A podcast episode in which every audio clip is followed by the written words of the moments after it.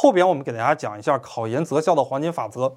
考研择校有哪些黄金法则呢？比方说，我在我的母校湖南师范大学做讲座的时候，他们的本科生都是二幺幺的，我就会告诉他们，你要不然就考北师，要不然就考华东，要不然就不要考研了，直接出去就业就可以了。为什么呢？因为你本科是二幺幺，你再考一个二幺幺，或者说你考一个连二幺幺都不是的学校。啊，那么这个对于你的发展来讲是不好的。如果大家本科不是二幺幺，建议大家最好选一个二幺幺。我的本科也不是二幺幺，那么我考研呢就选择了一所二幺幺师范大学。为什么呢？因为二幺和九八五大学在全国的认可度它是比较高的。比方像我，我是北京人，我当时考研呢就想考一所二幺九八五大学。我当时定的是北师大，哎，我觉得北师大太难考了，也想考回家。然后呢又想考首师大。但是呢，觉得首师大它不是二幺，不是九八五，我又不是很想考啊，所以当时呢就没有选择这个首师大和北师大，当时选择了湖南师大。我的研究生毕业之后呢，被北京的两所大学通过校园招聘招聘走了，一所是北京印刷学院，一所是国家开放大学，被这两所大学给录用了。虽然最后都没有去，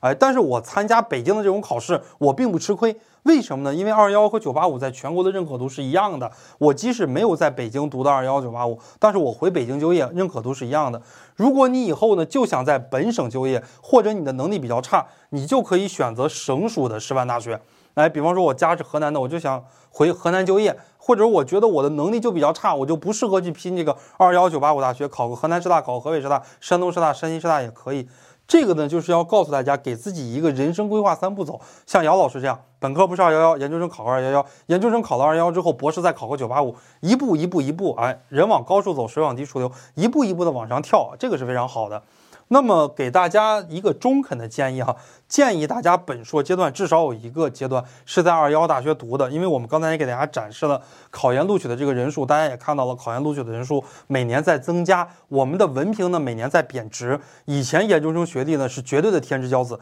再往以前本科学历都是天之骄子，但是现在研究生的话呢，如果你想找一个好工作，研究生并不是高配，研究生是低配，或者说研究生是一个标配。呃，在现在很多比较好的岗位、比较好的工作单位，他们往往有这样的一个要求啊，三点：第一个要求要求年龄二十八岁以下；第二个要求呢，要求本硕专业相关或者一致；第三个要求，有的要求中共党员，有的要求本硕阶段至少有一个是在二幺大学读的，甚至于再好一点的这个工作岗位，北上广深的，要求本硕都是毕业于二幺或者九八五大学的。所以告诉大家啊，如果以后。对于绝大部分同学来讲，没有读博的机会，那么你研究生读一个二幺的大学，就相当于一个比较高的一个层次了。以后就不用想着再去考博了。如果没有考到一个二幺大学，那你就会觉得，哎，自己不管是从学历上来讲，还是从工作上来讲，还没有到头，到最后再得考博啊！考博到时候的压力也是非常大的，比考研的压力还要大很多。你考研的时候，哎。你非常想着去考博，但是你考博的时候，